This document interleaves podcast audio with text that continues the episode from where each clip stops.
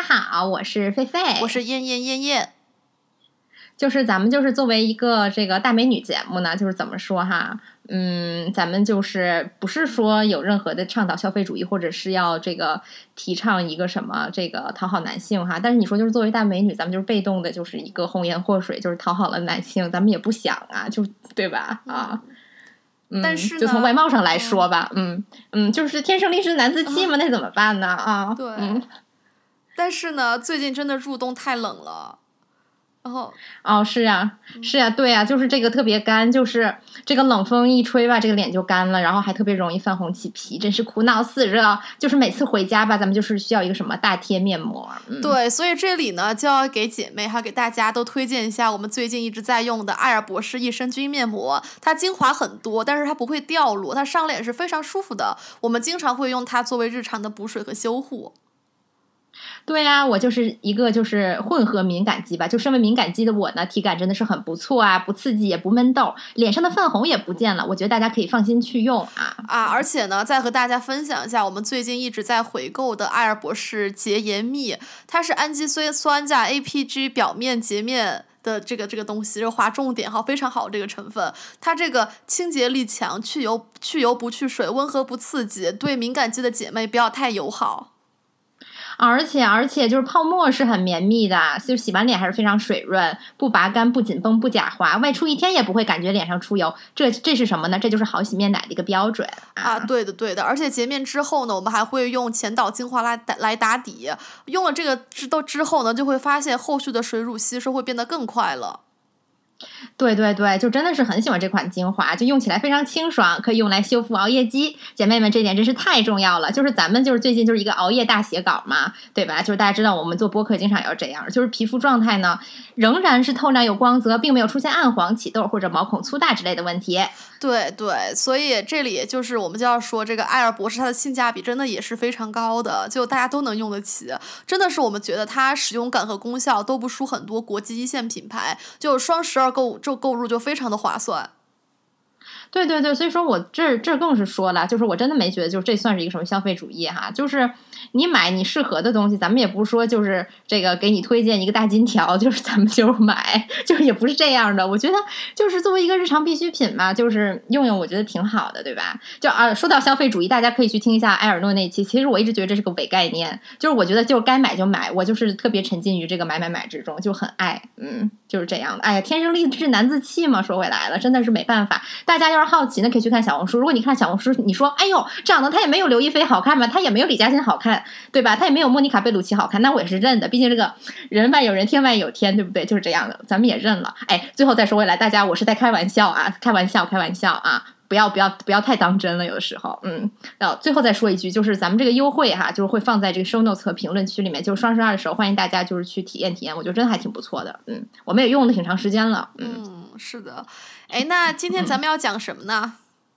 对，因为你看，咱们一上来就是一顿开大开玩笑嘛，就是大吹自己美貌。哎，这这又要说回来了，真的是，就怎么说呢？你说你光听我们睿智的言谈，听我们这个幽幽默风趣的谈吐，你确实也看不出来我们是这种肤长肤白貌美大长腿的辣妹，对吧？所以就我们只能提醒大家啊，对，就你看我们我又在胡说八道。就所以说呢，我们这就要说一个就是一本正经胡说八道，但是又非常有意思的东西啊。我语速是不是太快了？我稍微要放缓一点啊。就是我爱我家啊，就是本人非常爱看，然后推荐给了这个。艳艳艳艳姐妹看，然后大家都都觉得非常有意思啊，就很想再聊一聊这个。对，这个真的是通宵熬夜看，而且从来就不会出现那种很尬的笑点，就而且他每一个笑点都非常的有深意，而且觉得啊，怎么这么敢？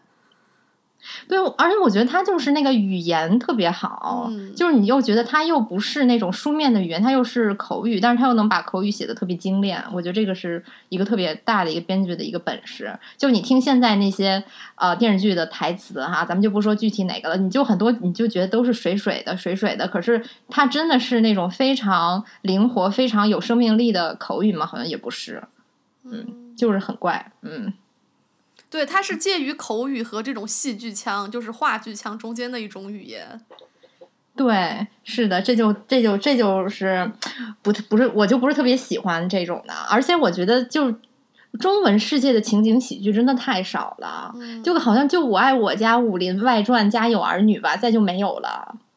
好像是对吧？嗯啊，嗯，而且是的《家有儿女》那导演也是《我爱我家》的那副导演林从嘛，都是一脉相承的。哦哦，好喜欢林从女士啊，因，为她在演我爱我家》花痴我太喜欢了。哦，对，贡献了大量的角色，也演的特别好啊。嗯，就是那咱们今天就是要一本正经的胡说八道哈，说这个我爱我家，就是咱们就是从哪说呢？咱们还是从咱们的民俗呃集大成者《红楼梦》开始说吧。因为就是我爱我家，它就是用了大量《红楼梦》梗嘛，就这个是咱们非常众所周知的事情。就是最《红楼梦》的一集哈，就无疑就是那个贾志新见他的小情表妹。不过我觉得就这个事件更有趣的就是牵扯出了我爱我家的一条暗线，就是咱们贾家的史前史。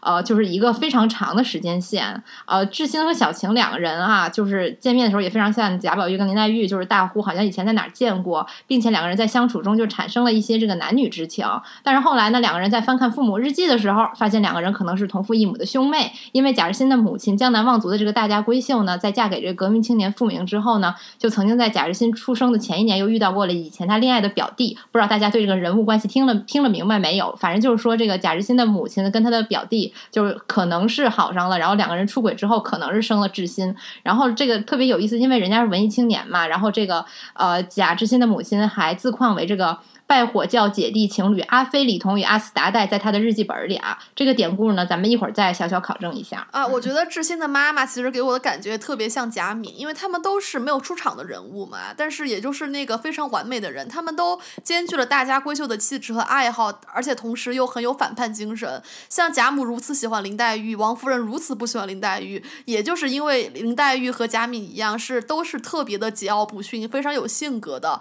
而且对大家闺秀那一套的礼法。也是一个不屑一顾的，对，是这样的。就从明线上来看呢，就是咱们就是有一种一一对应的关系吧。就是怎么说，贾志新很明显就是贾宝玉嘛，小青林黛玉，那傅明是谁？傅明就贾政。但是呢，就是我看我，但是贾政跟贾敏结婚，这还有点怪哈，这个才是 才是阿飞李阿飞李彤与阿斯达代。但是就是我看我爱我家就是怎么说，它是一个喜剧啊，它它是要写的是这个。这个贾家就是这个贾志新家啊，就是这个呃傅傅明家啊的这个败落，他对啊，他他是一种荒谬，他是他，但是他这个荒谬，他是喜剧的方荒谬，他不是《红楼梦》结尾那种飞鸟各投林的荒谬，是的，是的，他还是完全不一样的，嗯。而且这里我觉得，其实他也借鉴了那个《金瓶梅》里的那个张竹坡点评的冷热一说。就张竹坡就是说，《金瓶梅》它前半部分看似是热，但全是透着冷；后半部分看似冷，但是像孟玉楼他清明节偶遇那个富贵帅哥弟弟，但是却透露着到处到处都是热。我觉得《我爱我家》也是这个感觉。你像这就是前四十集，他家里聚集了那么多人，像老太爷终于回来了，家里还有小保姆，然后呃感觉就是欣欣向荣一大家子，但是。却处处透露着冷，因为傅明他回来了，其实是他终究没有实权了，这家子就是在败落。他回到家赋闲了以后嘛，而且这个家里就处处透露着离开和这个园子外，就是大观园园子外的入侵。像小凡和小张都想走，就有那种树倒猢狲散的感觉。还有。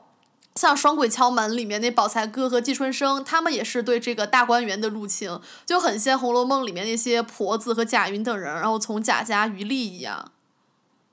哦，说到这个，我觉得就是这种啊贾家的败落哈，就是这个富明老人家的败落，就是他其实有一个很大的背景，就是这种九十年代之后，这个商品经济发展之后，整个社会的变化嘛，对吧？这也是我我们为什么这个周非常想讲这一期，就是纪念一下九十年代。就是为什么纪纪念一下九十年代，就是因为 起因祸福必趋之呢。但是咱们就说到这儿了哈，就是啊。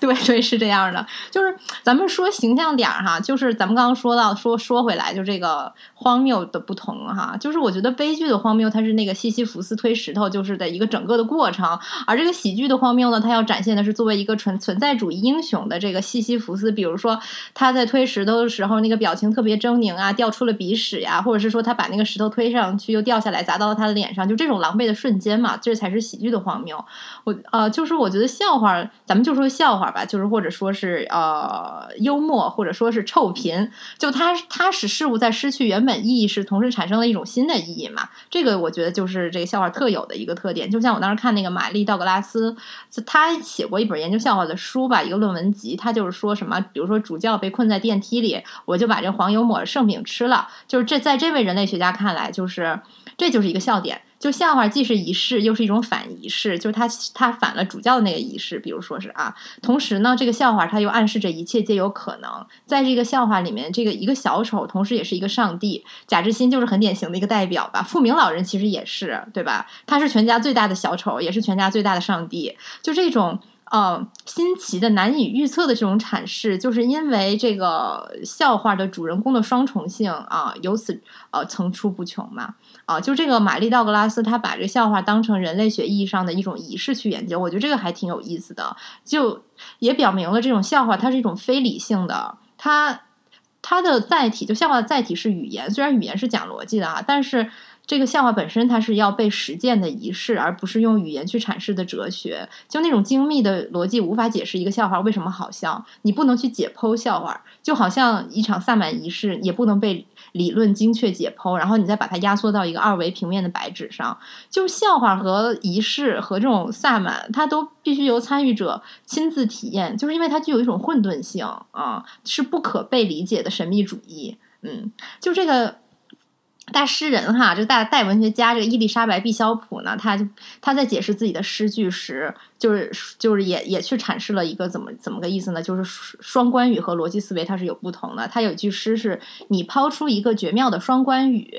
啊，我们赠你的笑声如远雷作响。”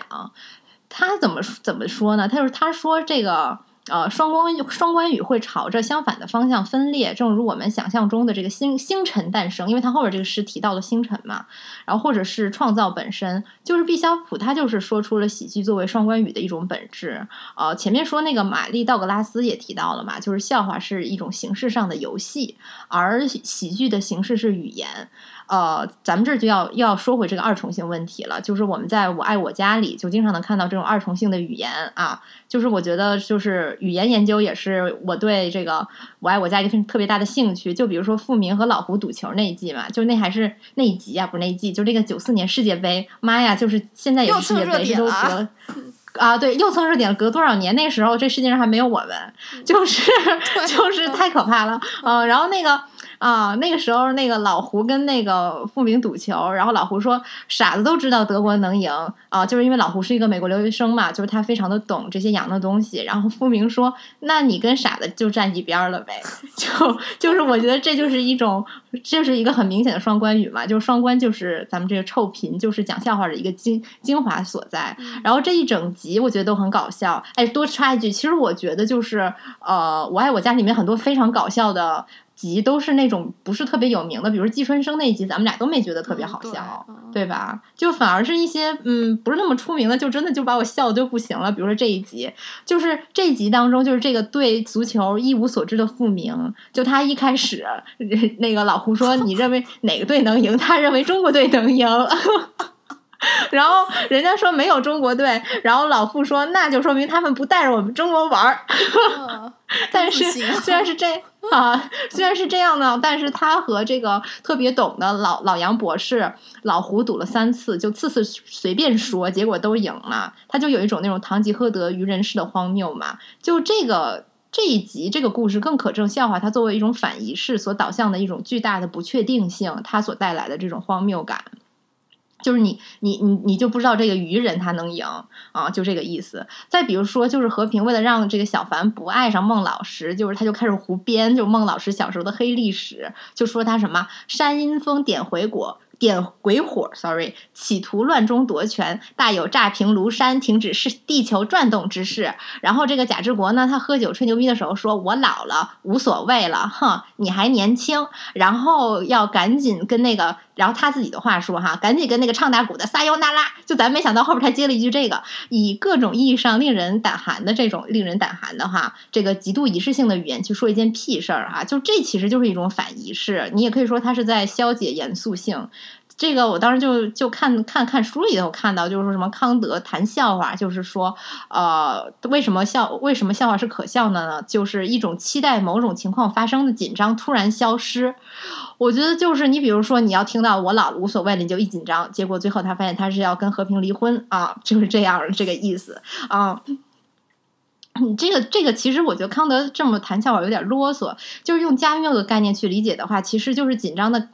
紧张的消失也就意味着荒谬的诞生嘛，就是。用咱们怎么说呢？就用更烂的烂大街的话说，就是把它解构了呗，对吧？啊，就是哎，这个我觉得这种严肃性的消失和那种啊苏，咱们之前说过那个苏珊桑塔格的那个坎普还不是完全一样的。我觉得坎普还是有一种无意无意在搞笑在里面，或者是无意去挑衅去解构。而你去讲一个笑话，你就是有带有一种挑衅性的去呃解构它，去颠覆某一种东西嘛。这个我也是之前看那个马玛丽道格拉斯说，就是呃笑话它总是要具有一种人类。类学意义上颠覆性，不过其实你不用看他说也知道哈，对吧？就你就你想想就明白了。就就你去讲个脱口秀，如果你不去冒犯别人的话，那肯定是不好笑的。所以说，听众朋友们，如果你觉得我冒犯你了，我其实没有在冒犯你啦，我只是在讲笑话，对吧？嗯，就是这样，嗯。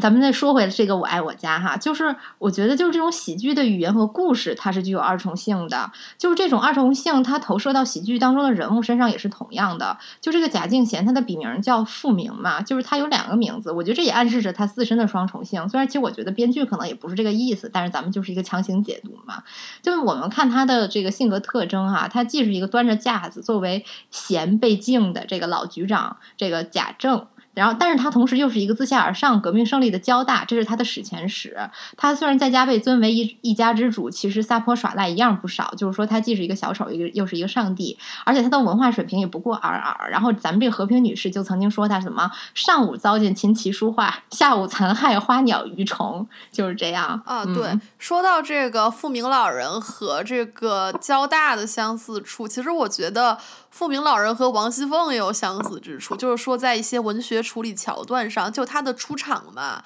他第一第一集的出场，我觉得就是按照王熙凤的出场的反面来写的。王熙凤的出场是人未到声先到，那个声音还特别大，特别吵，特别热闹，而且他也是莺莺燕燕的簇拥了一大群。但是富明老人的出场就是相反的，他因为他是嗯背对着这个沙发嘛，所以他其实是人未到的，但是他。但凡瞥到了他，就但就本来热热闹闹的这个讨论，却变成了一个接一个的安静了。就因为他们偷瞄到了富明老人嘛，所以就不敢在这个背后说富明老人的坏话了。这就和人未到身先到和人未到身渐渐就是这是渐渐变小的一个反面。哎，我觉得这就是首长首长这种权贵和王熙凤这种权贵他们不同的威严。这种首长式的权贵就是一种寂静的威严和恐怖。哎，说到这个，就想起来，就其实我觉得富明老人的这个声音本身，他是也是有变化的嘛。就是他前期还是一个比较正常的声音，就是他第一集就出来，然后他越到后边说话就越是那种，哎呀哎呀，这个这个那个那个。对，就是虽然说那个大家都知道，好像是因为这个演员本身他慢慢探索出了一套那个那个表演的规律嘛。但是咱们其实也可以理解成，就是富明老人一开始他还是一个刚退休的首长，然后在家待的时间越长，越爱撒泼耍赖，就是越爱去残害花鸟，对，残害花鸟鱼虫，就他的交大性，在他那个那个在家蹲家里蹲的时候就体现越来越多的体现出来了。对，就是其实我觉得贾志新也同样具有双重性啊，他既是以那个混世魔王贾宝玉，又是耍赖打人做买卖的薛蟠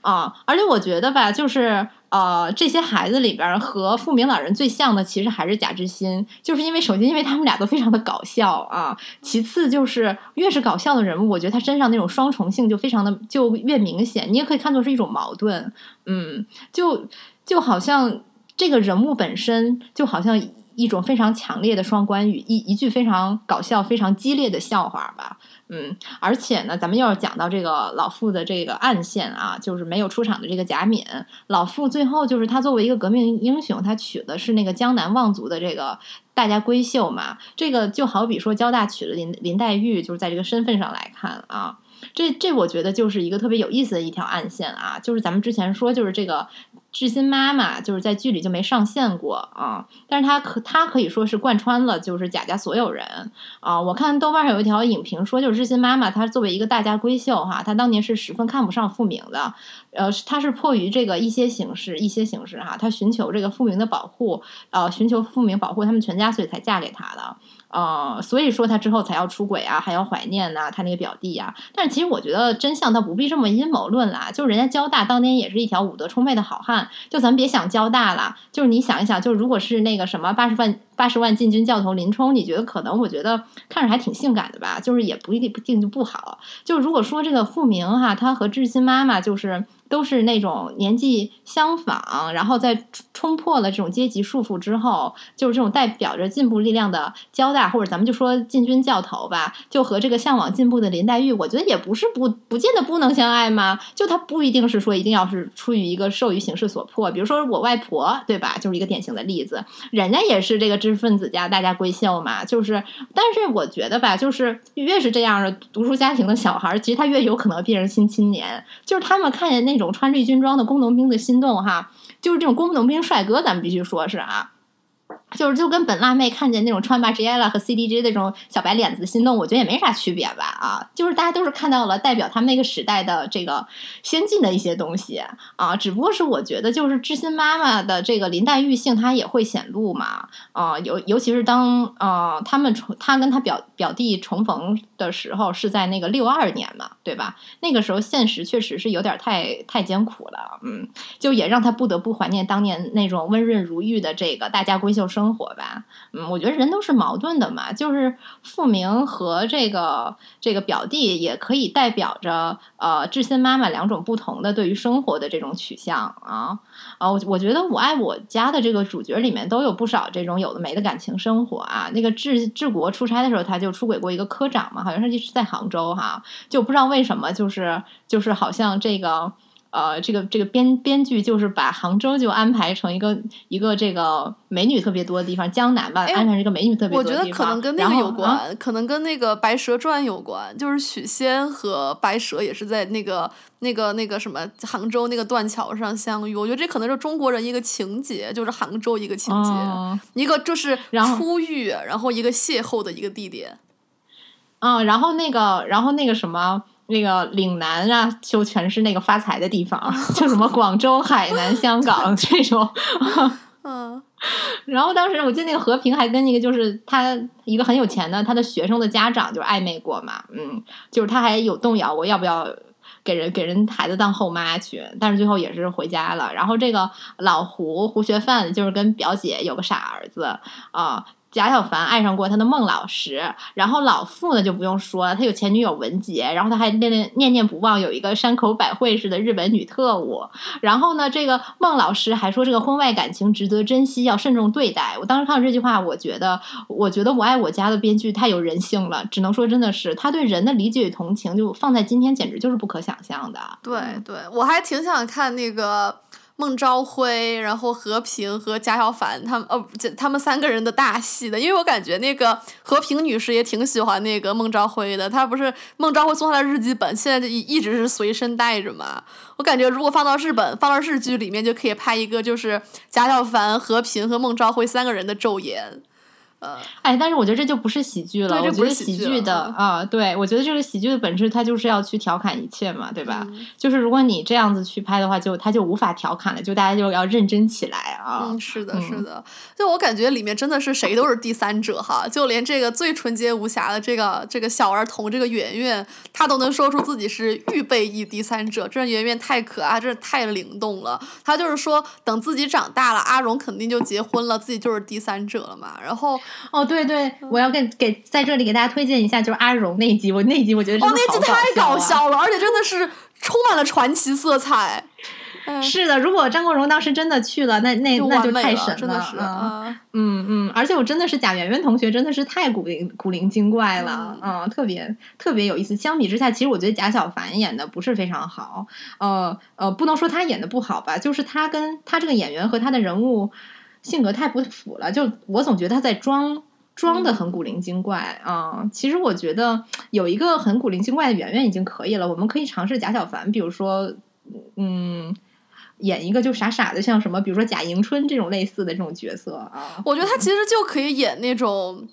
就是非常非常酸腐的形象，就是苦练孟老师这种形象，其实就可以一个非常认真的人，在这种就是在一群插科打诨的人中，说不定显得还还会更搞笑一点，因为就就他最认真。是的，是的，是的，没错。思琪是不是有这么一个人物？啊，对对，就是跟人跟人出轨，不是出轨就是潘佑安跟那个跟也是跟自己表哥，这表哥表姐这扯不清楚。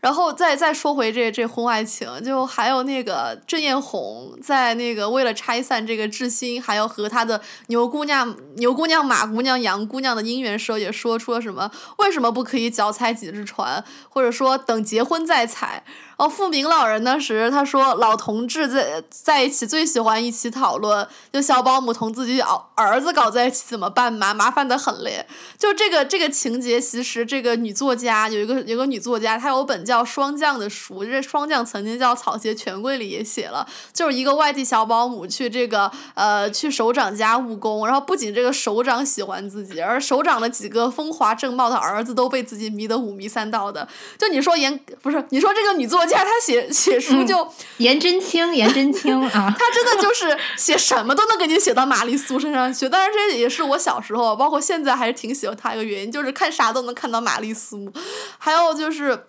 我特别喜欢看这个，呃，我爱我家里面他们写这个婚外恋，因为我就觉得里面人就是都特都特别自由嘛。像这个小凡他当第三者，在现在这种社会肯定会被认为这个大姑娘家就是十分丢人，还搞师生恋。但是在我爱我家里，这一大家子都把这个当儿戏一样，对小凡也是没有说狠话，而是而且是循循善诱的。其实。我就是我看这个《我爱我家》，他说关系那么乱，其实我觉得这个编辑可能也是借剧中人物他这个似真似假的评论，说出了自己的真实想法。那当时那个呃富明老人不就说嘛，就是提纲挈领的说，别说第三者，当第八者也是正当的。哦，这句话是贾志贾志新说的。呃，富明老人说的是，呃，这个第三者他不能一概否定，呃，有爱的自由，也有不爱的自由，这真的是非常的就是如雷贯耳，非常的非常的先锋。我觉得可能跟当时的风气分不开，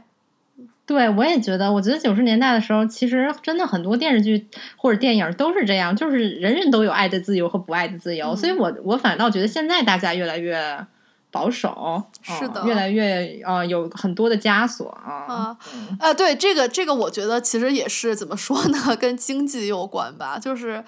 就是有一个理论哈，这个是桑巴特的理论，他就是觉得婚外恋其实造成了资本主义的发展。桑巴特就觉得这个资本奢侈之风。就是助长了资本主义，因为奢侈的来源就是这个情欲的动力，像这个骑士和高级妓女，还有情妇，而这些婚姻制度之外的人，但是他们介入婚姻就必须要借助这些虚荣和欢乐的东西，呃，比如说就是像那个肖邦嘛，他虽然不是第三者，但是他为了讨那些贵妇的欢心，就必须花很挣的钱，扎笼里挣的钱全部用来买买白手套和马车和那个雇马车，这就是奢侈能促进资本主义。的发展，而就是这些奢侈品哈，就是是这奢侈品的创造是不能靠小作坊的，像他们奢侈品的创造，它必须依靠才智超群的管理者，因为只有这些管理者，他们才能够有序的分工和连续的和联合生产，而这些是手工组织无法胜任的，而这种生产方式，这种奢侈品的生产方式，也就是资本主义的生产方式。那再回到这个八九十年代百花齐放的这种市场经济高度发展的这种盛况，也怪不得这个我爱我家里面会诞生这么多婚外情。那这些婚外情里诞生的这种呃奢侈的炫耀和享乐，就是更促进了市场经济的发展。我觉得其实这其实真的是和经济发展分不开的。当然这只是桑巴特的理论哈，不是我的理论。就是而且我觉得这个可能也不是绝对的一个经济的问题，而是说你。人们对这种经济的发展有多么的向往啊，或者是说那个时候的人啊，多么想要去改变一些东西啊？是，就冲破那个桎梏，冲破那个枷锁嘛。而且我觉得这个《我爱我家》里面，他不仅是这个感情是自由的，他那个职业也特别自由。像那个志新，他不上班就不上班，那富民也没有真的管过，他从来没觉得啊自己作为一个老首长，脸面面子上挂不住。而贾志国，他作为家里的长子，照理说是这种接班人贾珠这样的人，是个顶梁柱。他说去卖包子就去卖包子了，还不是画画就是卖包子。和平还陪着他大晚上一起和馅儿，然后他在胡同口卖包子，街坊邻居也没觉得他丢人。就像。那个贾那个富明老人，他也没觉得不当公务员，或者他们整家子都没觉得这个是一件多么离经叛道的事儿。当时我看《我爱我家》的时候，觉得就觉得其实特别羡慕，就是一个人有了问题，他全家不是用指责埋怨的方式去对待这个人，而是非常包容的，就是作为亲人，作为爱你的人，大家去一起解决。就是，但是说回来，为什么就像前面说的，《我爱我家》他讲的也是贾家衰败的故事呢？因为这里面就是其其实只有看似的自由和离经叛道，这些自由其实从来就没有真正的实现过。它里面的婚外恋没有一个是搞成的嘛，而贾志国最终也没有卖包子而回来当干部了。除了他最后是被迫下岗的以外，就《我爱我家》这个剧中的他们给人给所有人都提供了一种反叛的可能性，但是最终又将他们都拉了回来，拉回到了最传统的秩序上。所以我觉得《我爱我我家》它在这个这个自由的意义上，它也是一个悲剧，因为它给我们展现了，即使是在这个中国最顶尖的高干家庭，个体想要争取自由，它也是失败的。个体他在面对一套森严的秩序和机器的时候，他能够他。他面对这些东西的时候，他也是无能为力的。哎，说到这个，就是我我会在后面就是谈到就是我爱我家空间的时候，是去再论述这个问题。这就简单说一说哈，就是我想说的，就是呃，就是这个贾家的这个失事，其实我觉得是体现了一个他们家庭内部的一个传统秩序的一个失事嘛，就是这个九十年代之前的一种啊呃这个旧秩序。咱们就是说到这儿哈啊那个。这里面唯一一个真正离经叛道的人，其实就是张凤姑，嗯就是他是真正的完全脱轨了，而且活得很好的那种人。而他是四川人，真是太大胆了，我觉得。啊，是的，是的，而且第一集有交权的问题。而且你别说，长得还是有点像，就是。就是就是他是一个呃一个完全就是说这个没有在自己既定轨道上走的人，为什么呢？因为他采取了一套新秩序嘛，对吧？就是一个咱们就是说呃这个商品经济的秩序吧啊。而他也搞婚外恋。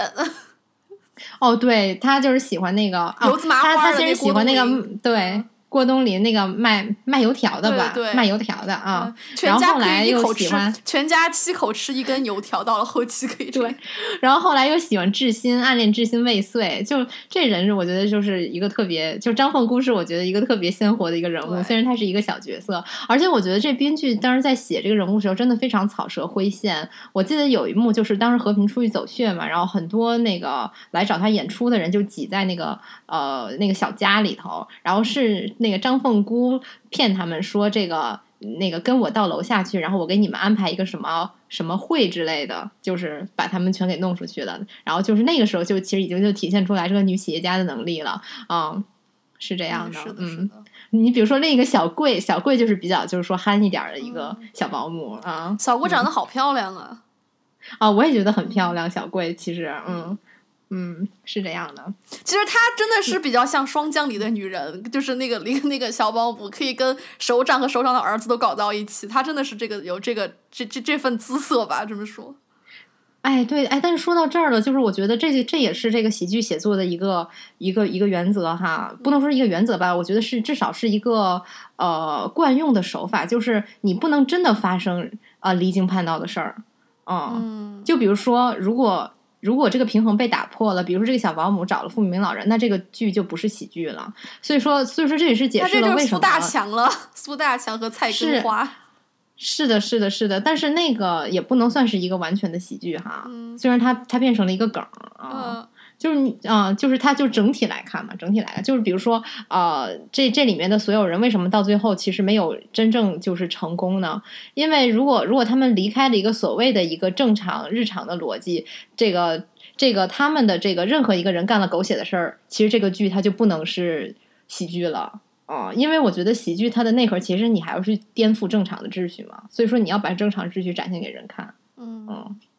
嗯。所以说，而这个人在其中的一些抗争，他才是呃这个喜剧的一个关键所在吧，我是这么觉得。但是如果你真的抗争成功了，这个就不是喜剧了。抗争成功就成悲剧英雄了，我觉得。是的，是的，是的，或者是或者他就是一个怎么说呢？咱们也不能说是狗血剧吧，咱们就说是一个大女主吧呃伦理剧，伦理剧。啊，也是，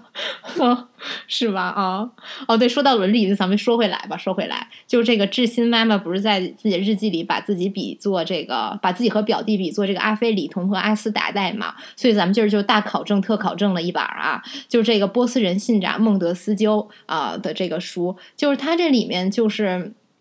这一段出现在这个伊本给这个玉斯别克。的这个讲的这个拜火教姐弟的这个奸情侣的这一段，就这两个人他并不是波斯人信札里边的直接的人物，他是一个转述的故事。我觉得波斯人信札啊，这个书可能是一个最早的这种怎么说呢？POV 小说 point of view 就是呃《冰与火之歌》的这种写作手法哈。虽然说这个孟德斯鸠他出于这个时代原因，我当时在看这书，我觉得他多少还是有一点儿我要放慢语速，东方主义的局限。就比如说呢，就是男主作为一个流浪巴黎的这个土财主哈，他这个呃按照。这个法文翻译，他其实应该读 Uzbek 吧，我猜哈 Uzbek。但是我觉得一个波斯人哈，他叫乌斯别克，乌兹别克这还是有点怪，就是因为乌兹别克的意思就是乌古斯乌古斯突突厥人的首领嘛，所以说这个名字我觉得不太对劲吧？你说一个波斯人叫一个突厥名字，我不知道哈，还请这个专业的听友指正哈，嗯。但是呢，咱们这个全书这个波斯人信札里面有一个最刚烈的女这个这个女性角色，叫这个 Roxanne，就是一个罗克沙娜啊。但是我我不知道法语怎么读，因为它翻翻译出这个娜来了啊。这个这个罗克沙娜倒是一个正宗的这个拜火教名字哈。咱们又是大考证了，这个这个罗克沙娜，这个 Roxanne 和这个安禄山的禄山，就这个 Russian 啊，Russian。这个 R O S H A N 这个词源其实是同同源词嘛，它都是这个光明的意思。然后咱们最近不是在学维语嘛，就是但是学的不好哈，这个三十二个字母都没认全哈，就是 太难了，真的是大难特难。就是咱咱国这个维族女的也有叫这个这个，我想想哈，如何用标准的稍微标准一点读哈，就是这个应该是 lo s i n g u 了吧啊，就是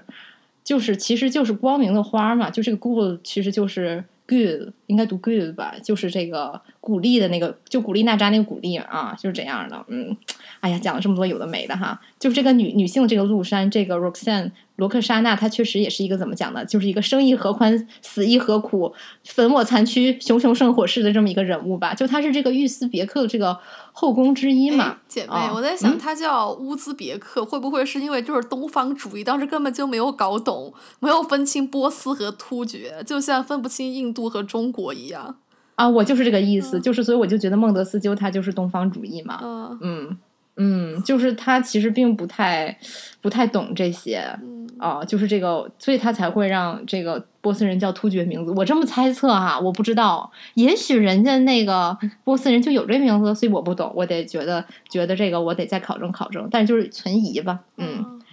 嗯，就是这个，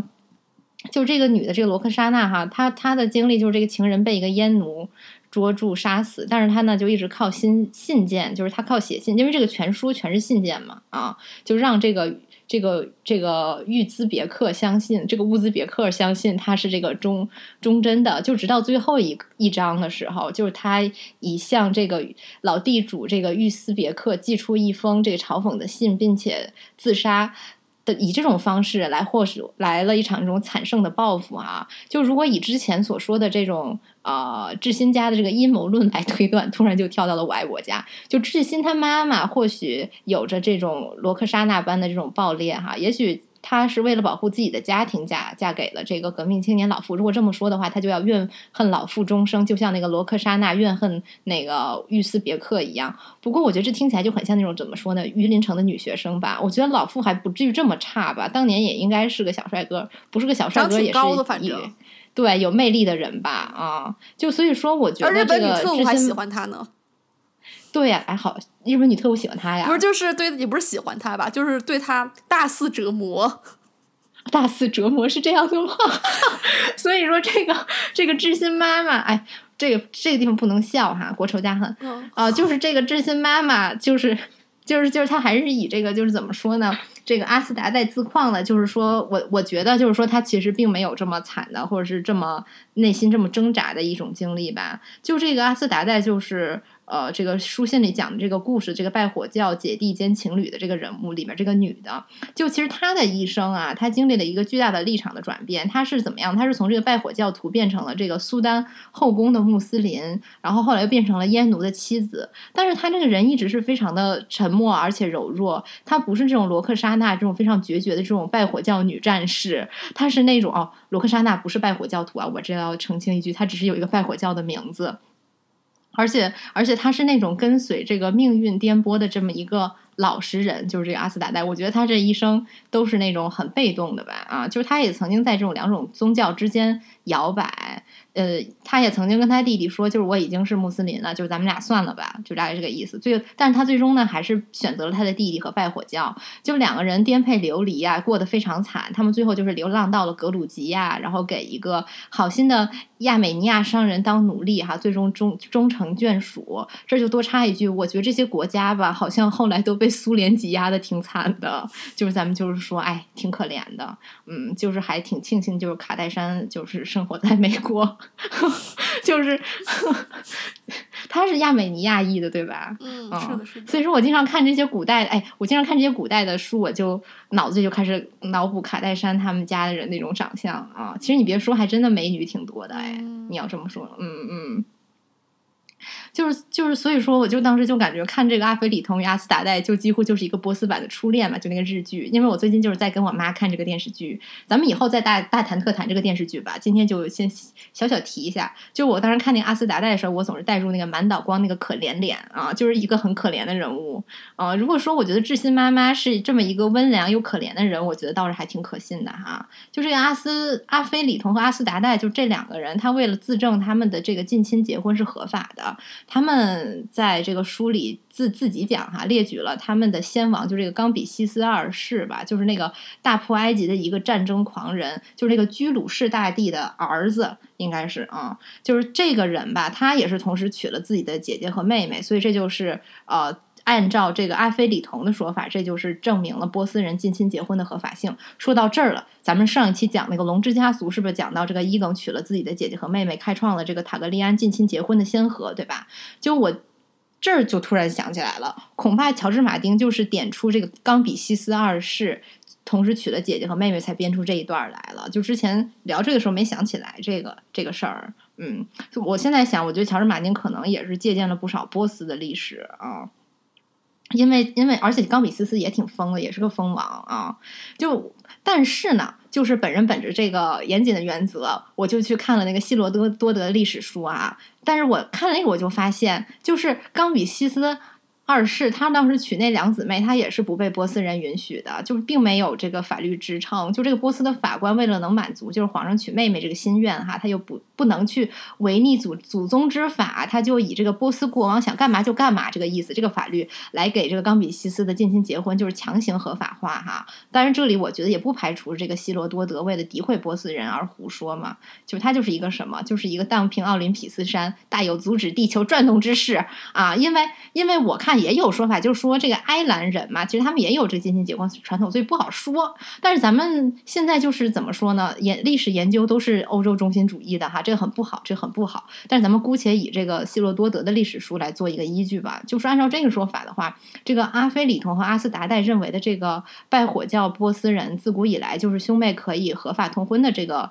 这个事儿哈，就是完全是一场虚妄啊！就他们以为的法律依据，或者是这个历史传统，根本不是任何的传统啊！但是我觉得这个也是人类情感的一个可贵之处吧。就是你说，你看他们俩的信仰和历史都有可能是一种变形的谎言哈。嗯，尤其是这个他们所认为的这个习俗啊，就是你的生活其实也是建立在谎言之上的。就他们这个生活就是怎么样的，就是一个万物崩塌，家不复为家。就他们以后就一直生活在格鲁吉亚了，就再也没有回到波斯。然后呢，这个人死也如灯灭。但是呢，只有他们俩自己心中这个情感是不会对自己作假的。我觉得这就是人活在这个虚妄的海洋上抛下的锚。就人在这种崩塌的时代哈，尤其这种崩塌时代，他是无法向外去寻找意义的，只能自己创造意义。就是我觉得怎么说呢，就是经历过这么多动荡岁月的这个智新妈妈哈，我觉得她肯定是智新妈妈，感觉跟罗斯妈妈似的，咱们说智新妈妈啊，智新妈妈啊，就她，我觉得她对于这个人在崩塌当中要向内去创造意义，我觉得这一点她应该也是深有体会的哈。就是这个冈比西斯二世，他其实是有点有点疯病的啊，就是这个人不是特别正常啊，就是他挺狂躁的，他对自己的妻子，我看那希罗多德写的就是不是很好，就是他有个姐姐叫这个阿托莎，就是就是他其实混的特别的风生水起嘛，嗯，这个这个在这个冈比西斯暴毙之后，嫁给了那个那个大刘氏。哎，我发现大刘氏，我发现各国读的都特别不一样哈，对吧？你像就是就是就是德语读就是 Darius，对吧？Darius，但是如果如果要是就是就是英就是英国人读，很多人读成什么 Darius，就是就是都都特别不一样，这是为啥呢？我觉得很多名字都这样，就是取决于他自己的发音。而且，哎呀，而且我发现，就是波斯人的名字，真的所有人都读的特别不一样啊。但是我觉得，我觉得中国人的名字不也是嘛？就这种异域名字。哎，这倒是，哎呀，又东方主义了，嗯。就是这个，这个就是这个，这个谁？这刚咱们说这个阿陀莎姐姐哈，她自己也是特别的位高权重又长寿哈。就是她活到了这个儿子这个薛西斯一世的这个第第二次这个希波战争时代。但是她还有一个妹妹哈，就是这个，就是她这个妹妹也叫这个罗克莎娜，就是又是那个非常典型的这个光明的这个意思的这个拜火教名字。就是这个妹妹就是很惨，就据希勒多德说，就是这个罗克莎娜啊，她为这个居鲁士家族内斗打抱不平嘛。因为冈比西斯杀他们兄弟，然后这个冈比西斯听了就非常的震怒，然后就把他给杀了。然后据这个埃及人说，哈，就是是这个怀孕的这个罗克莎娜被这个冈比西斯打的流产而死，哈。但是我就发现，所以叫罗克莎娜的女的好像都挺厉害的，就是挺挺挺挺挺怎么说呢，挺勇敢的吧？嗯，对，都是烈女子啊。就是我觉得，无论是关起门来抵抗这个做土皇帝的这个玉斯别克的这个罗克莎娜，还是就是说为兄弟打抱不平的这个。这这一位罗克莎娜哈，就是这个这个冈比西斯的妹妹。然后我觉得就是叫这个名字的这个波斯女人都是这种的烈女子，就是这种勇敢又很惨烈哈。就我觉得这个光明女神简直可以作为这个咱们波斯女性的象征了。虽然目前他们肯定不承认哈，就是穆斯林嘛，人家是怎么会认这个呢？就只能说是咱们的一个美好的一个祝愿吧。就最近呢，咱们又是听到他们一些很好的消息，无论如何都非常真诚为咱们这个波斯的姐妹而高兴哈。当然咱们也啊，咱们也有 Roshan 哈，咱们也能盼望照照耀一下咱们自己啊啊。啊，说到这么多，我觉得就是终于要说回智新了。我的妈呀，就扯得有点远。就是说到这个智新和小晴表妹，以及这个青梅竹马的这个这个郑郑艳红哈，我就又要提到这个萨满教神话里面天上的妻子与人间的妻子了。但是我这里我要补充一下防杠声明啊，就是我并不是说一个女的，就是她。她是女的，就是人妻子。你说这个他们是这个天上的丈夫、天上的大哥、天上精神领袖，我觉得都可以啊。但是我觉得归根结底哈，你不能不让我们女性主义直女谈恋爱，是不是？咱们在谈恋爱这件事上，不要把妻子想成一个很贬义的词啊。妻子和丈夫是一样的。对呀，就或者说是一个伴侣嘛，就有啥不同呢？啊，就我觉得咱们在谈恋爱这件事情上怎么着呢？咱们直女也是，我觉得也是西西弗斯推石头，对吧？就是虽然这个直男傻逼，但是我们热爱直男；就是生活不易，但是我们热爱生活。我觉得咱们才是真正的就是一个一个生活的强者，就是咱们才在直面艰难的异性恋人生。那咱们就是约翰克里斯托夫，咱们就是这么这么勇啊，是吧？我觉得是非常好啊，嗯。就是我觉得哈，而且就是这个天上和地下的这个妻子理论，这个是一个人类学家，就是这个这个米恰德伊利亚德这个理论，不是他叫什么米尔恰伊利亚德啊，反正这个这也是一个 异域的名字，好像是罗马尼亚裔的啊，就是。就是就是是他的这个理论哈，我觉得咱们如果说是对他这个理论就是有什么疑疑问的话，咱们可以去美国烧纸去反驳他，因为他已经死了 啊。就是第三呢，我觉得就是说啊，对吧？这个这这个这个，但是这个理论学家他确实是一个男的啊，是这样的。而且嗯，你也不能说他是一个男的，那他的书就不能读了，对吧？嗯。而且，而且我还有，而且我还是觉得，就是说，咱们这个历史上从古至今，它都是一个男权的社会嘛。你就像这个冈比西斯这个二世，他肯定是他他他的这个老婆肯定是围绕着他去写的啊。嗯嗯，就是这个没有办法。嗯，是这样的啊，就这个理论吧，咱们之前在这个《红楼梦》五句那期提到过嘛，就是很多这个萨满教的国家的，呃，不是国家了，就民族的这个文化里面都会有这种两个妻子的这种呃说法啊。我觉得这个可以贴合这个贾志新的恋爱展开讲讲哈，并且我觉得就是从宏观的角度来讲哈，这个天上妻子其实是一种母系社会的遗留，就是。就是不知道是不是一种男男性爱找妈的这种呃一个非常原始的心态吧啊，其实我觉得萨满教里倒不光是呃呃人人人类作为母亲啦，就是其实很多动物的母亲最后也会被他们和这种天上妻子就是或多或少的联系起来啊，就是咱们就是说这个。呃，咱们之前的那一期节目里面就讲了很多神话，事就不展开讲了哈。就是大概意思都是说，这天上的妻子就是很凶，就是他会就是像这个美迪亚那样嫉妒、狂怒，然后把这个呃这个这个押送的这个孩子给杀了呀，或者是说这个把这个呃这个老。地上的这个老公的孩呃和这个地上的老公的地上的妻子全部都给吃了或者怎么样的啊？但是呢，就是我们很显然看到林黛玉就是在这么一个呃这个父权制的社会里面哈，因为之前是母系氏族的故事嘛，然后又变到了这个父权制的文化当中，它其实它是有变异的啊，就是这个林黛玉的这种呃凶暴就是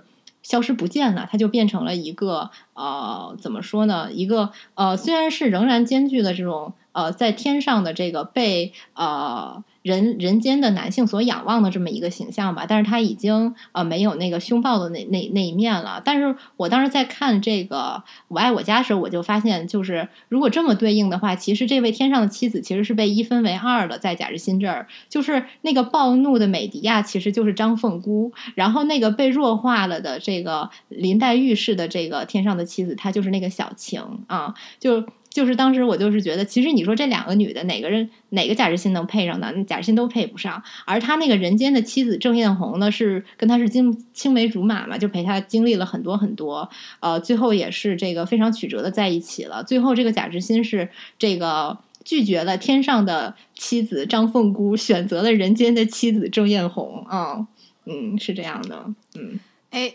说到贾志新，我最喜欢的人物就是贾志新了，就全剧。我最能代入的其实是张凤姑，是当小保姆时候张凤姑，因为张凤姑，因为我明年我就要去北京上班了，我就是作为像张凤姑一样一个一个一一一个四川人在北京，但是我还不如人家张凤姑，人家张凤姑是给这个这个是中央首长服务，我只能给这种民营小老板服务，所以我就特别能代入张凤姑，就是我觉得我们那求一波值吧，咱们如果有。对对，好，那那就是除了张凤姑呢，我觉得我最能代入就是贾志新了，因为我们都是这种游手好闲的后进青年，就是不上班儿。而贾志新他就很像这个契科夫笔下的人，就这些人嘛，他们非常的可爱，但是一无是处。但是或者说的更直白一点，就是因为他们可爱，所以他们呃。所以的呃不是，因为他们一无是处，所以他们可爱。或者说，其实我觉得这个贾志新他特别特别像那个陈静姬，虽然他长得远远没有陈静姬好看啊，陈静姬人家是呃唇红齿白面如浮粉，但是陈静姬和贾志新一样，两个人都是背靠着大树，但是自己是不挣钱的。然后前面在讲春梅那期就是讲过嘛，我觉得这个陈静姬其实就很像那个帕里斯，就是荷马史诗《伊利亚特》里面那王子那个帕里斯，他们都是靠着女人的人，然后但是呃他们。或者说是软饭硬吃吧，但是女人又是那么的爱陈静姬，那么的爱这个帕里斯。就算这个海伦在这个特洛伊战争这这个后期，在特洛伊沦陷之前，对帕里斯那个是恨之入骨，但是他还是要和帕里斯同床共枕。呃，像这个陈静姬和帕里斯他们身上这样的男孩，他们都有一种特别的魅力。这种魅力当然也包含他们有一那种风华绝代的外貌。他们，他们就是那种漂亮、奢侈、轻率，但就是不负责任。但是呢，我觉得外貌只是一方一方面，更是他们身上那种反劳动的那一面，深深的吸引了众多美女呢。就是为什么能呃软饭硬吃呢？因为美女们就是爱他们身上那种千军散去还复来的那种视功名利禄为为粪土的这种潇洒姿态。就是像这种这种这种姿态，是像那个 Hector，就是那个帕里斯他哥，或者是贾志国、西门庆这样的男人身上他们是没有的。其实林黛玉也是这么个气质，他们都是对这种现实生活是毫不在意的。所以说，这个林妹妹她就是按照这个魏晋名士来写的嘛。不过呢，这个竹林七贤其实也没有那么伟岸吧。我们把它放在这个商品社会，放在战场，那其实就是陈静济和帕里斯那种废物的模样。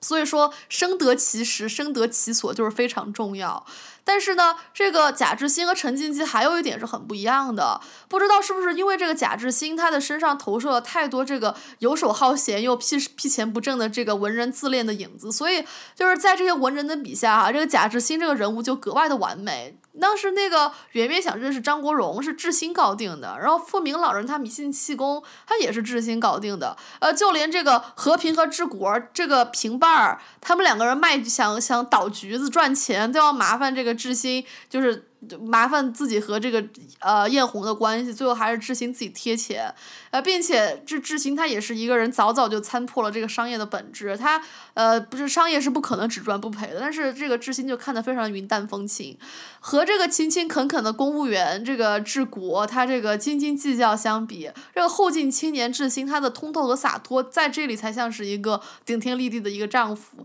而且就是两人对婚恋的态度也更衬托的这个智新像一个。正面人物，而这个看似正面人物的治国，其实就显得非常的畏畏缩缩。他写那种非常酸酸楚楚的诗，然后显得这个人就非常的小人长戚戚。相反，这个志新他谈恋爱就姿态上就非常的风光霁月，他爱就是爱就爱，那不行就算了。那就是说到这个知心的恋爱，因为我最喜欢的故事，虽然不是最搞笑的，但是我最喜欢的两集就是远亲那个故事。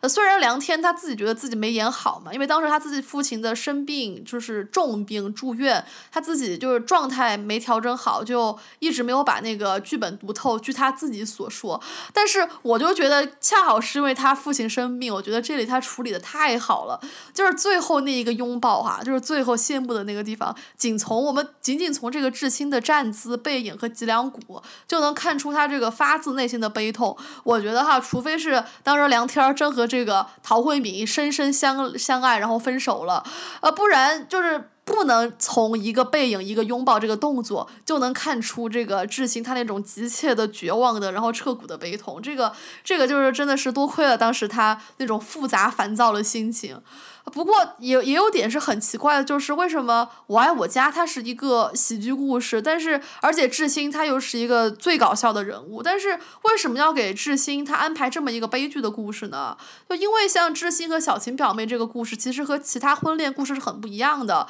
其他的故事都是喜剧的、诙谐的、谐的，以插科打诨的方式去收尾，但只有在智新这里，呃，这个爱情它是非常严肃的、悲哀的，让人甚至是让让人扼腕叹息的。我觉得原因就是，就是志新可能是在我爱我家这前四十集里面唯一一个正面人物，就是在这一集里，我们甚至可以说梁左是把贾志新当成是这个悲剧英雄来写的，因为全剧只有贾志新他发出了我是谁的疑问，只有他对自己的身份产生了焦虑。因为小琴表妹到底能不能和自己谈恋爱的关系，决定了贾志新到底是富民老人的嫡生儿子还是一个私生子，而我是谁就是悲剧英雄的一个非常重要的主题。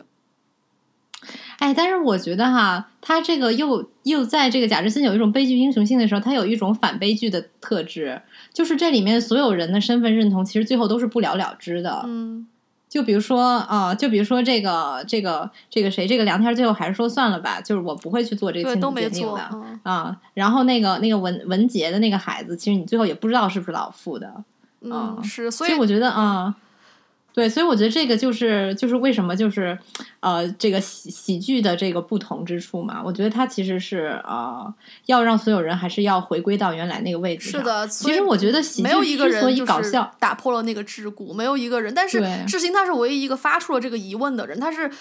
像悲剧像一个伦理迈出最深的最远的一个人，但最后也收回来了。对，而且我觉得喜剧之所以搞笑，还有一个原因就是在于他这种无奈吧，啊，他这种。呃，深深层的无奈，或者是说他藏在这个呃搞笑啊，或者是说这个调侃背后的一种无奈啊，它不是一种要毁天灭地的一种姿态，而是一个呃说这个这个事情就搁置了的这种，我也毫无办法的这么一种有有一种虚无性的无奈吧。我觉得这个就是他没有那种喜剧和悲剧的地方 catharsis，没有那种就是一刀两断那种狠绝，就是大家爱爱妹妹的过下去吧。是的，是的，是这样的。每次这个《我爱我家》最后的大事件都是这个，都是这个结局。哎，不过其实我我还觉得那个谁啊，贾志国，其实我觉得有时候我觉得他也有挺可爱的一面。嗯，嗯，就是他，是就是他这种猥琐，嗯对这种猥琐和窝囊啊。其实我觉得他可爱是体嗯现在就是他的外在身份是一个很正面的人物，他有女儿，有一个好工作，有一个贤内助太太，但是他身上有很多就是反面人物，就是那种喜剧人物猥琐的特质，我觉得这个让他很可爱。对对对，是这样的。而且我就是觉得吧，就是如果在生活中碰到这个贾志国的话，你就会觉得这个人是一个可能是全剧里头最正常的一个人了吧？你就觉得什么事儿让他办，你还是靠谱的，但是你给知心，哦天呐，呃简直太爽他我觉得怎么说呢？嗯他靠谱是，他虽然靠谱，但是他没有能力。然后志新他是有能力，但是不靠谱。就刚刚咱们就是说这个讨论了一下这个贾家的这个时间线嘛，啊，就是我觉得毕竟就是说，呃，时间首先是一个非常显而易见的这么一个线索，然后呢，咱们就是要讨论一下空间，因为我爱我家的这个家，它是本剧最重要的一个空间的构成啊，就是我爱我家作为一个情景喜剧，就老傅一家人这个家作为一个摄影棚，其实它也可以看作是一个。怎么说呢？一个剧场吧，就套用这个瓦格纳咱们老朋友之一哈的这个概念说，它就是一个怎么说呢？这个 Gesamtkunstwerk 就是这个总体艺术品，或者说是一个总体剧场。就是我爱我家这个摄影棚，其实我觉得它也可以看作是一个表演词语布景的一个综合体嘛。就是那个墙上那个老骥伏枥那个书法呀，什么这个塑料框的这个油条呀，或是放这个破电视剧的这个老电视机呀，都可以看作是那种装置与多媒体的交互嘛。如果咱们就是说把这个东西给单独抽出来的话，就我记得我当时在那个哪儿呀，那个尤伦斯看过一个什么一个破不能说破展哈，就是一个贩卖中国八九十年代元素这么一个展吧哈。当时我就觉得其实它这个还没有老傅家的布景真诚啊，但是咱不懂哈，咱们就乱说。就当然了，我觉得就是空间它不一定是一种物质性的，就我觉得物质与作为主体的人产生一种交互，然后这个空间的这个意义才得以诞生。就所以说从这个角度讲呢，老傅家它是一个仪式的场域，那这个场域的仪式是什么？这个仪式的场，你这个仪式就是喜剧。就我觉得一讨论空间，就是什么诗意的栖居呀，什么空间的诗学呀，其实我觉得也可以研究研究咱们这个人他如何臭贫的栖居啊，如何这个。斗嘴的栖居，以及这个空间的喜剧、空间的搞笑。就如果像咱们之前说那个毕肖普那样，就是他把那个双关语和诗，它还原到一个词语的这个地步，那么这个喜剧和诗在性质上或许或许可以混同嘛？就是因为说他们都是一种双关语，所以他们都是一种以语言为载体的呃这么一种仪式，以语言为载体的仪仪式，对吧？因为它又不是你用理性完全可以去解读的东西，但是呢。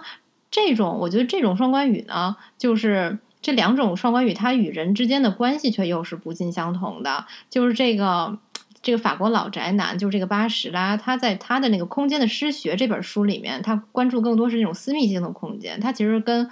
呃，他就是他就是讲的是诗嘛，对吧？他讲的不是喜剧哦。这个书就是其实我觉得写的非常的有跳跃性，就就挺民科，也不能说挺民科，但是这个民科是褒义的，就是挺有挺挺有个人色彩的吧？啊，是这个意思。就我觉得在他看来呢，就是这个家宅它是子宫式的，就是这种最初的这么一种存在的空间嘛，是它是一个内心的这么一种庇护所，这个就特别宅，听起来。就如果我觉得就是想找到这个诗歌的价值，不是我觉得是这。个巴巴什拉觉得，他想找到诗歌的起源价值，就要去超越那种欣赏式的所谓的那种情感的共鸣，进入一种回响之中。什么是回响呢？我个人的理解，看到这个书就是说，你这个这个人要对这个呃诗。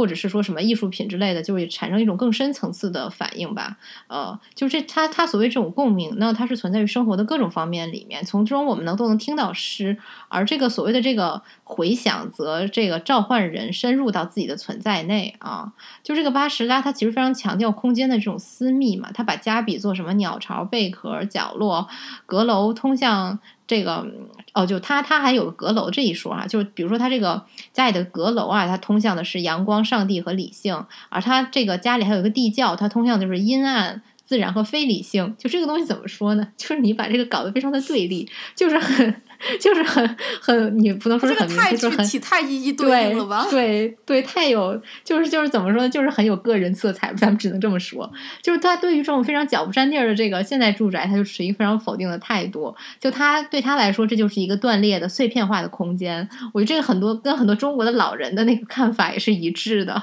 就这种空间，他对他来说，他无法提供那种诗意哈和这个。孤独感啊，他就很强调这个孤独感，就没有这个孤独感，就无法激发人的这个激情。而这个老富家就是巴什拉最讨厌的那种现代的那种房屋嘛，那种楼房，而就是探讨一个人如何就是呃臭贫的栖居的电视剧呢，却总是要借助这种所谓的这种隔离状态的空间，就是很很多非常有名的这个情景喜剧，什么我爱我家、老友记吧，你看都是这样的。就我觉得，如果说割裂的空间，它代表着一种资本主义对人的异化，这非常的明显啊。但是，但是我觉得这臭贫，就是咱们刚刚说的，就是喜剧它总是有一种悲凉而不得不的这种无奈啊。就是这种臭贫，则是在一个不得不被异化的这个处境里面，就是人之为人的这种坚持啊。就他仍然要坚持着，呃呃。人之为人的一些人人的本性吧，这么说啊，就是他要坚持着不被自己所异化啊，不被不被资本主义所异化。抱歉大家，我今天这个嘴呀、就是不太不太不太灵。就这个巴什拉说呢，就是在共鸣中，就是我们听见诗，在回响中我们言说诗哦，这个其实就是共鸣和回响的一个区别嘛，就是听见和言说它还是有点不一样的。就是只有在这个我们言说诗的时候，诗才成了我们自己，才成为了我们自己的。嗯，有这么一个交互的这么一个作用，就是臭贫或者咱们就是说说笑话吧，其实它就是一种回响吧。我觉得它是一种听与说、欣赏与创作的一种反应啊。我觉得这个就跟回响的诗一样，我觉得笑话也可以实现存在的一种转移啊。就就是因为这个巴什拉说，就诗是可以实现存在转移嘛。就比如说这个诗人的存在，仿佛就是在这种回响的过程中，仿佛成了我的存在，而这个臭贫之人、搞笑之人、说笑话之人的存在，也仿佛成了我的存在。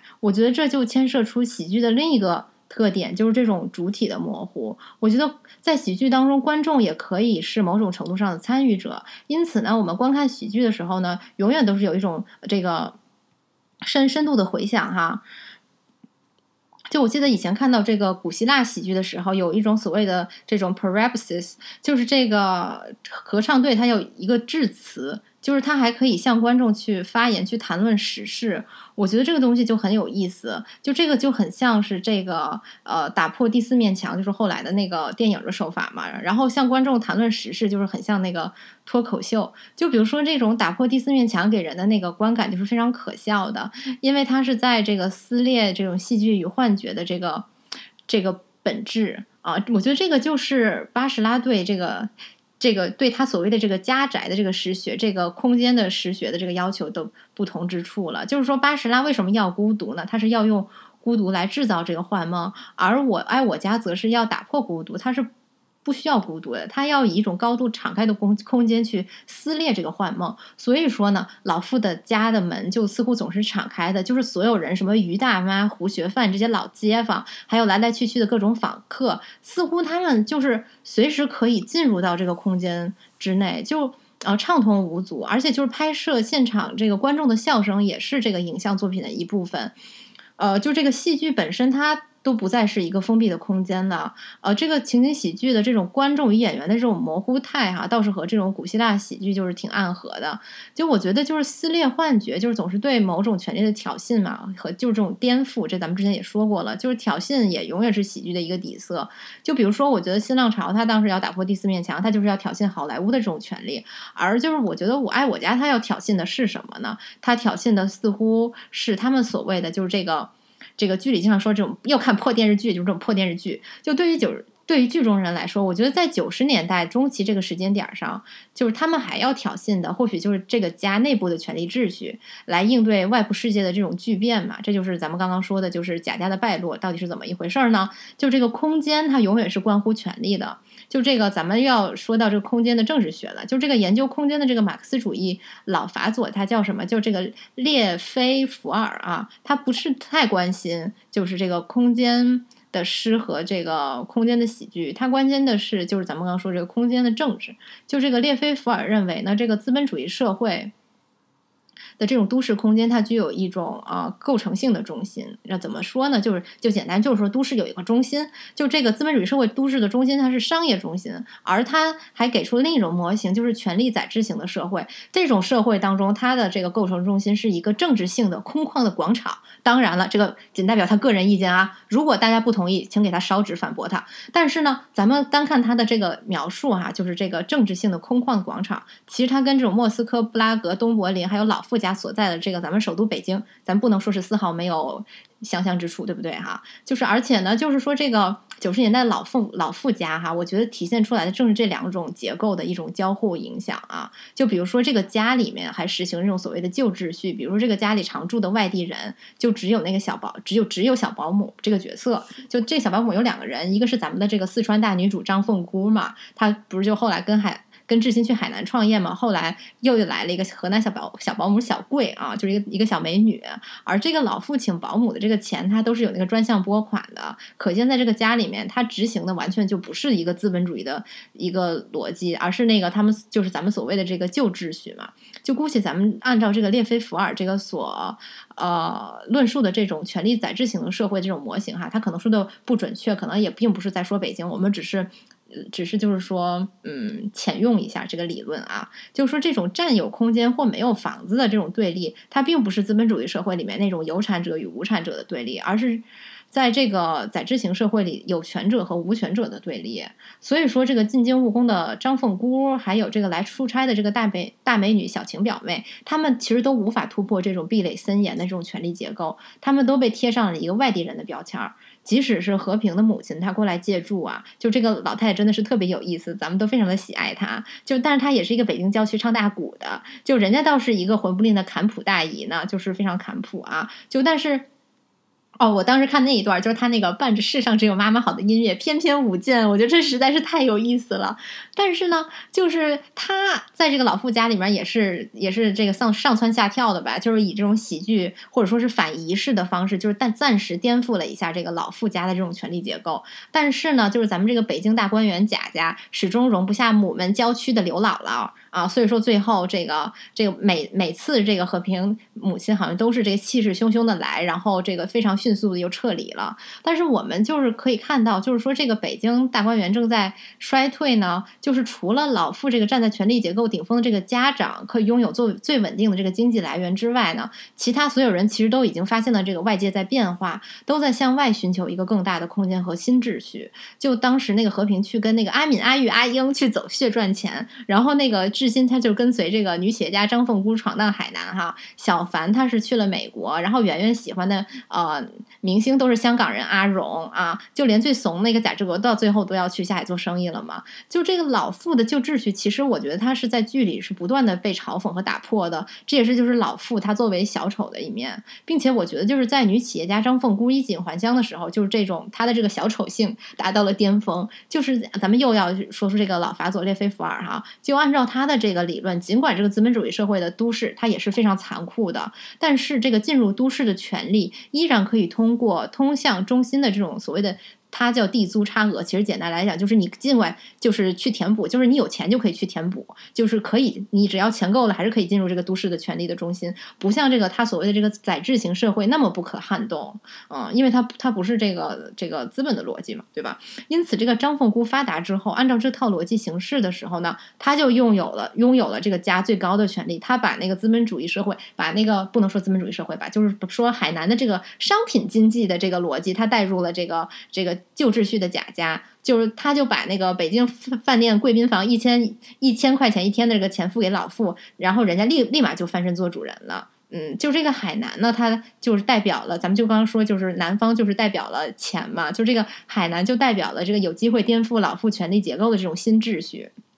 就志新和他的这个青梅竹马，就郑艳红嘛，当时也是纷纷奔赴海南，但是最成功的却只有就是旧秩序当中就最低微的这个张凤姑，而且张凤姑还是开垃圾处理厂的，就这个也很讽刺。就老傅家中的所有的旧观念啊。他的脸面呐，附庸风雅呀，就全都被小张的这个垃圾场所碾碎。就这个时候的老傅，不知道他还能不能想起自己的年轻的时候呢？他也曾经这么碾碎过志新的妈妈呀、胡学范呐、胡夫人呢这些人的这个旧秩序。不过话说回来，这个老老胡哈也经常跳出来，就是。呃这个调侃，就是老傅的所谓的这个现行秩序去嘲讽一番。但是我们的这个贾志新呢，他就是一个非常不一样的人。我觉得他在老傅的这个秩序体系当中，他是最无可救药、最顽劣的这么一个所谓的混世魔王吧。就是他在面对权力结构颠覆的时候，他却坚持了一把旧秩序，他拒绝了这个张凤姑。小张阿姨的这个追求，她跟这个一败涂地的艳红说：“我卖血，我养你。”就智新作为一个胸无大志之人，他此时坚持的并不是空间的政治，他并没有坚持，就他也不是一个有什么权利欲的人嘛，他从来也没有说我希望我在这个家里变成一个有地位的人，他就是喜欢。呃，赚赚钱呀，追追女孩啊，这样的，所以说它并不是一个空间的政治的逻辑，它是在追求了一个空间的诗学。我们的贾志新呢，他这个时候就从这个列菲伏尔转向了巴什拉，他回归到了这个诗意的贝壳当中去栖居了。就是咱们说的这个贾志新哈，他为人仗义，念及旧情。你说啥叫为人仗义，念及旧情呢？咱们转换到哲学的概念，其实就是伯格森所谓的绵延和这个胡塞尔所谓的悬置。而巴什拉呢，借由这两个概念，他得出一个说法，就是说这个空间在千万个小洞，它真的是非常的具象，保它空间在千万个小洞里面保存着压缩的时间，而人的这个记忆呢，穿越这些所谓的小洞嘛，时光就悬置在这个绵延的时间当中啊，就是家宅与记忆，它赋予了贾志新心灵的广阔性。啊，所以说为什么我们会觉得贾志新光明磊落呢？就是因为他具有这种心灵的广阔性嘛，对吧？即使贾志新在这个世俗世界里并不成功，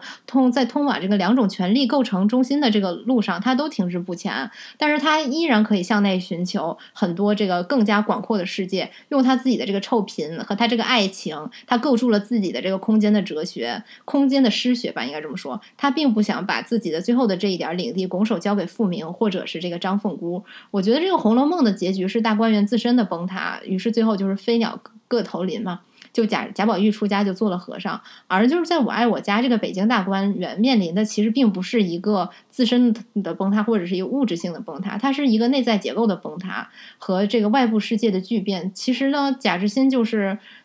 完全无法适应旧秩序，也完全。不能在这个新世界闯出一番天地，所以贾志新就这个躲进小楼成一统。他在这个两种秩序的挤压里面做了一个市井的隐士。其实这一点倒也有一点像贾宝玉了哈，就是最后他就是其实是一个在人世间毫无用处之人啊，就是这样。哎，我觉得贾志新其实还挺有佛性的。贾志新他不是说，呃，梁天儿他说他演后后来和之前演的所有人物都是贾志新这个角色的分身，就是他的碎片。那他和姜文演了个电影，他里面就发表了一段著名的关于没劲儿的一个理论，他就是说什么谈恋爱没劲儿，不谈恋爱没劲儿，挣钱没劲儿，不不挣钱也没劲儿。我觉得这个其实就特别特别通透，特别有佛性。哎，这就说回来了。我觉得其实这个也是咱们今天就要说的这个强调这个九十年代的一个问题吧。可能那个时候的人就是在两种秩序的挤压当中，就是感到非常迷茫。你说，你比如说你要身为贾贾志新这样的人，你又不想像你哥一样去做一个这个。这个非常中规中矩的这么一个公务员贾志国，然后你可能你也没有啊一个很好的一个机会啊，或者是说没有很好的头脑去做一个贾小凡那样的，就是一个学习很好的这么一个呃女孩儿啊，嗯，然后呢，那你到底干点什么呢？你又没有这个。这个这个张凤姑的这个能力，对吧？我记得当时那个剧里面就是，呃，贾日新就就是夸奖张凤姑就是如何发家，就是说她是苦出身嘛，就特别能干。就贾日新他他他怎么地都是一个呃这个大观园里没落的大观园出来的小孩儿，他完全不能够去呃吃这份苦。所以说，我觉得那个时候的呃很多影视作品里的那种年轻人，其实都是这么一个状态吧，就是高不成低不就的。妈呀，感觉是在说自己。现在 年轻人不 对啊？我就是想说，我们现在年轻人也这样，只不过没人拍我们了。哎呦，对呀，现在不能拍，现在一拍都是什么？就是躺平可不行啊，这种啊，对，躺平可不行。是的，嗯嗯。